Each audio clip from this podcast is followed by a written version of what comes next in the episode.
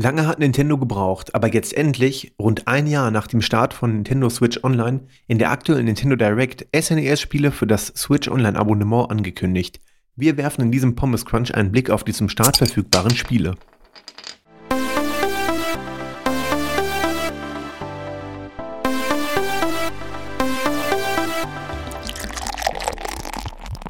Und damit wie immer herzlich willkommen zum Pixel Pommes Podcast.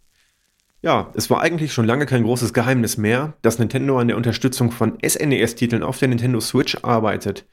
Zum Beispiel habe ich in der, in der letzten Retro-News auch noch darüber geschrieben, dass das eingereichte Controller-Patent nur eine reine Spekulation ist, ohne amtliche Quelle. Aber daher ist es umso erfreulicher, dass sich die Gerüchte hier dennoch äh, bewahrheitet haben. Jetzt wurden in der aktuellen Nintendo Direct-Präsentation die lief heute Morgen direkt um Mitternacht, also direkt zum Beginn des 5. September, 20 Titel vorgestellt, die ab dem 6. September spielbar sein werden. Und die schauen wir uns in diesem Pommes Crunch mal an. Zumindest so die grobe Liste. Zu ein paar werde ich was sagen. Und ähm, ja, dann reden wir noch allgemein über den Online-Dienst und was ich davon halte. Käufer des Super Nintendo Classic Minis werden sich jetzt zu Recht fragen, ob sie von dem Abo-Dienst überhaupt denn profitieren. Denn schließlich ist die Anzahl der Spiele, 20 Stück sind auf dem Classic Mini äh, installiert und 20 sind es auch zu Beginn des SNES e Online-Dienstes identisch. Und ich finde auch tatsächlich die Spieleauswahl bei Switch Online aktuell im Vergleich zum SNES e Classic Mini etwas dürftig, denn Klassiker wie zum Beispiel Contra 3, Street Fighter 2, Secret of Mana, Donkey Kong Country, Super Castlevania 4 und Star Fox 2 bleiben tatsächlich ausschließlich den Käufern der Miniaturausgabe des SNES e vorbehalten. Verständlicherweise natürlich auch. Denn bei Drittanbieterspielen kann Nintendo hier nicht direkt Lizenzgebühren auf den Verkaufspreis aufschlagen. Und der Jahresabopreis für Switch Online ist mit 20 Euro auch sehr gering. Damals bei dem Verkaufspreis für das Classic Mini konnte Nintendo das 1 zu 1 einkalkulieren, was die jeweiligen Rechteinhaber an Gebühren haben wollten. Pro verkaufte Einheit zum Beispiel. Ich weiß nicht, wie sie sich geeinigt haben. Aber zumindest konnte Nintendo die Kosten planen. Das geht jetzt bei 20 Euro im Jahr ähm, nicht. Und das ist ja auch nur die Lizenzgebühr für die Spiele. Da verdient Nintendo ja noch nichts dran. Ähm, deswegen denke ich mal, ist das der Grund, warum in der, zumindest in der Startauswahl, relativ wenig Drittanbietertitel vertreten sind. Und bei den hauseigenen Games ist es natürlich auch so, dass man da vielleicht über die nächsten Monate die Spannung noch ein kleines bisschen aufrecht erhalten möchte, um da einfach noch so hin und wieder Futter für die Spieler zu liefern, ähm, damit da immer noch neue Games kommen und man nicht nur einmal reinschaut, sondern vielleicht im Laufe der Zeit noch das ein oder andere Mal die App auf seiner Nintendo Switch öffnet. Schauen wir uns die Liste mal an an Spielen, die ähm, jetzt zum Start verfügbar sein werden. Los geht's mit Brawl Brothers. Ist ein Sidescroller Beat'em Up. Das hatte ich quasi gar nicht mehr so richtig auf dem Schirm gehabt. Breath of Fire, Demon's Crest, F-Zero, absoluter Klassiker. Ich weiß gar nicht mehr, wie es heute so spielbar ist. Ich habe es auf dem Classic Mini mal zwei Minuten gespielt. Wahrscheinlich kriegt man heute einen epileptischen Anfall, wenn die sehr schnell blinkenden Grafiken dann auf einem großen HD-Fernsehgerät hochskaliert werden. Bin ich aber sehr gespannt drauf. Könnte auch definitiv mal wieder Nachfolger vertragen, oder? Also ich finde F-Zero äh, für die Switch wäre der Hammer. Freue ich mich auch. Ja, oder ich hoffe, dass es kommt. Ich freue mich auch drauf, wenn es kommt. Ich weiß nicht, ob es kommt. Es ist zumindest nichts dazu bekannt. Ähm, definitiv aber in den letzten Jahren sehr vernachlässigt worden und auch ein Nachfolger wert. Joe and Mac 2 Lost in the, in the Tropics, Kirby's Dream Land 3, Kirby's Dream Curse. Also ich bin mit, ähm, ja, Kirby's Dream Curse war tatsächlich mein erster Kirby-Teil, den ich gespielt habe. Deswegen kannte ich den klassischen Kirby-Sidescroller ja erstmal von Anfang an gar nicht. Aber das ist ein tolles Spiel.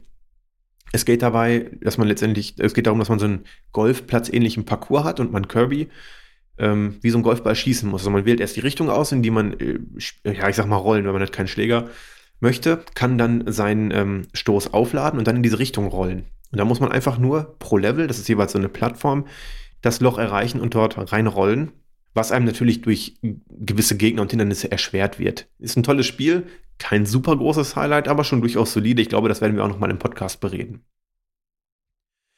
Pilot Wings, Star Fox, tatsächlich nur den ersten Teil und ich glaube auch nicht, dass der zweite, der damals nicht erschienen ist, sondern jetzt erst erstmalig auf dem SNES e Classic Mini veröffentlicht wurde, noch kommen wird. Ich denke, das wird dem, ähm, dem Classic Mini vorbehalten sein. Ich glaube nicht, dass der jemals hier in dem Abo-Dienst einfach so erscheinen wird. Stunt Race FX, Nintendo fand den Titel sehr überraschend. Ich persönlich kenne ihn auch überhaupt nicht. Vielleicht ist er ein Testwert. Also ich werde auf jeden Fall mal reinschauen. Ähm, aber ja, Nintendo tat so überrascht. Er sagt, sagte mir gar nichts, auch vom Namen her nicht. Super Earth Defense Force, Super Ghouls and Ghost. Jetzt waren so ein paar verhältnismäßig unbekannte Spiele. Super Mario Kart, ein Klassiker, den ich aber auch nicht so lange spielen kann tatsächlich. Ähm, ich weiß nicht. Also es ist ein tolles Spiel, aber ich finde diesen Mode 7-Effekt, so wie er da eingesetzt ist mit der Vielzahl an Fahrern und Items, finde ich sehr anstrengend. Es macht Spaß, ja, aber es ist jetzt auch kein Game, was ich den ganzen Abend spielen würde. Im Gegensatz zu Super Mario World und Super Mario World 2, Yoshi's Island, das sind wirklich, wirklich tolle Klassiker, die ich sehr, sehr liebe. Äh, letzteres, also Yoshi's Island, hatten wir auch schon im Podcast besprochen, in POM 012. Und da habe ich im Beschreibungstext auch noch sehr selbstbewusst behauptet, dass Yoshi's Island niemals langweilig wird. Deswegen werde ich es auch auf der Nintendo Switch online spielen. Ja, und Super Mario World allgemein ist ein tolles Game, kann man immer wieder spielen. Ähm, also das, ja, ist toll. Super Metroid, Super Puyo Puyo 2, Super Soccer, also Fußball kann ich überhaupt nichts mit anfangen, aber der Mode 7-Effekt, dieser Pseudo-3D-Effekt vom Super Nintendo, der so eine räumliche Tiefe suggeriert, wie beispielsweise auch bei F-Zero, sieht cool aus für die damalige Zeit. Super Tennis und natürlich darf nicht fehlen The Legend of Zelda A Link to the Past. Da werden wir uns noch ohnehin sehr ausführlich mit beschäftigen, aber nicht heute. Die seit Juli 2019 bekannte Rewind-Funktion für NES-Games, also die wurde erst vor kurzem vorgestellt und zwar im Juli, hatte ich auch in den Retro-News geschrieben, ähm, wurde von Nintendo also auch erst vor kurzem eingeführt, ist ebenfalls mit an Bord. Damit könnt ihr eine gewisse Zeit zurückspulen und eine schwierige Passage erneut spielen. Damals brauchte man sowas nicht, fand ich. Aber generell hat sich Spielen ja verändert. Also wie wir spielen, was wir spielen und wann wir spielen. Und ja, je nachdem, wie alt man früher war, hatte man auch mehr Zeit gehabt, einfach für ganz viele Versuche. Heute ist man eher genervt, hat sowieso wenig Zeit. Man nimmt sich nicht mehr so die Ruhe dafür. Daher ist es eine coole Funktion, auch wenn ich persönlich sie nicht brauche. Aber ich kann den Nutzen für gewisse Leute sehr, sehr nachvollziehen. Ähm, denn man kann ja aus verschiedenen Beweggründen spielen. Zum einen kann man, kann, zum einen kann man natürlich die Herausforderung wegen spielen, dann nutzt man so etwas nicht. Zum anderen kann man auch nur des Entdeckens wegen spielen. Es ist manchmal ja eine Kombination aus beidem oder meistens eine Kombination aus beidem. Aber wenn man letztendlich das Spiel nur entdecken möchte, ähnlich wie so ein Buch, mit einer kleinen Herausforderung vielleicht, dann wäre es schade, wenn das unter dem viel zu hohen Schwierigkeitsgrad leidet. Ich weiß nicht, welches der Spiele jetzt einen viel zu hohen Schwierigkeitsgrad haben soll, aber je nachdem für Kinder oder für Leute, die nicht viel spielen, kann das ja durchaus sein. Ähm, dann ist das doch eine gute Alternative, um diese Spiele abzuholen. Dass die einfach das Spiel entdecken können. Wenn sie irgendwo runterfallen oder sterben an einer schwierigen Passage, können sie es nochmal spielen. Ähm, und haben trotzdem Spaß mit dem Spiel. Deswegen finde ich die Funktion gut, auch wenn ich sie nicht brauche und ihr wahrscheinlich auch nicht. Behaupte ich jetzt mal. Hm. Ein weiterer großer Vorteil zum SNES e Classic Mini dürfte hier auch wieder die Online-Zwei-Spieler-Funktion sein, ähm, mit welcher ihr über das Internet mit oder gegeneinander mit Freunden spielen könnt. Ich werde die Funktion auf Herz und Nieren testen, insbesondere ob sie mit allen Multiplayer-Spielen kompatibel ist und vor allem, das Allerwichtigste, wie Nintendo die Lags in den Griff bekommt. Oder ob, man weiß es nicht. Der Online-Dienst ist ansonsten, muss ich ja wirklich sagen, wenn es wirklich um das reine Online-Spielen geht, allgemein eine bodenlose Frechheit. Ich habe noch keine Runde Mario Maker 2 online ruckelfrei spielen können. Daher bin ich gespannt, ob es hier besser funktioniert. Ich nehme an, dass es nicht besser funktioniert und ich mich nur tierisch ärgern werde. Ähm, ich bin sowieso eher der Freund von lokalem Multiplayer, aber wenn es so beworben wird und das ganze Ding heißt auch Switch Online, dann muss es verdammt nochmal auch gut funktionieren. Es klappt bis jetzt bei keinem Game gut. Ich habe eine vernünftige Internetleitung und ich bin nicht der Einzige, der schimpft. Und man kann ja immer sagen, 20 Euro, ich habe die NES-Games, ich habe die SNES-Games und so. Das ist ja immer alles cool und das ist ja auch kein großer Betrag, den man da investieren muss. Aber Nintendo muss beim Online-Gaming konkurrenzfähig bleiben, so oder so. Ähm, und das haben sie in letzter Zeit unter Beweis gestellt, dass sie es eben nicht können aktuell. Und ja, deswegen werde ich das Ganze einem genauen Test unterziehen und dann noch berichten, wie die Mehrspielerfunktion über das Internet umgesetzt wurde, ob man sie gut nutzen kann oder ob sie nur frustriert, so wie bei Mario Maker 2 aktuell. Ich freue mich wirklich, dass Nintendo die SNES-Games vorgestellt hat. Damals die NES-Spiele, als die vor einem Jahr auf die Switch kamen, waren aus nostalgischen Gründen auch schon sehr cool, aber wenn man mal ehrlich ist, spielt man sie nicht allzu lange und nicht allzu oft. Ähm, beim SNES sieht das Ganze meiner Meinung nach schon wieder sehr viel anders aus. Die bunten Sprite-Grafiken skalieren hervorragend auf großen Monitoren, sehen auch heute noch sehr toll aus und sind eben nicht so über große Flächen nur einfarbig, ähm, wie viele Gestaltungen in NES-Spielen, was auf Dauer sehr ermüdend wirkt ich finde einfach, dass dahingehend die SNES-Spiele heutzutage um Jahrhunderte frischer aussehen. Und deswegen kann ich sie auch länger spielen und ich spiele sie auch viel lieber. Ist da, also das, das ist definitiv der viel größere Mehrwert für mich. Ähm, und es bleibt spannend, was Nintendo mit dem Dienst noch vorhat. Ziemlich sicher kommen in den nächsten Monaten noch viele weitere Spiele hinzu. Ob es bei dem üblichen Rhythmus wie bei den NES-Titeln von ja, rund zwei Spiele pro Monat sind es, glaube ich, bleibt Ähm, es bleibt abzuwarten. Ich halte das für recht wahrscheinlich. Also vermutlich werden wir dann in, werden wir dann in den Retro-News von Pixel Pommes auch demnächst die neuen, die neuen SNES-Spiele sehen und die, wie ohnehin schon, NES-Spiele, die neu vorgestellt werden. Wenn Nintendo aber jetzt im Jahresrhythmus eine neue Plattform in den Abo-Dienst mit aufnehmen will, sollten sie sich wirklich beeilen. Nächstes Jahr könnte theoretisch der Game Boy dazukommen. Der Game Boy Advance steht ebenfalls noch aus. Das N64 und der GameCube sind auch tolle Kandidaten dafür.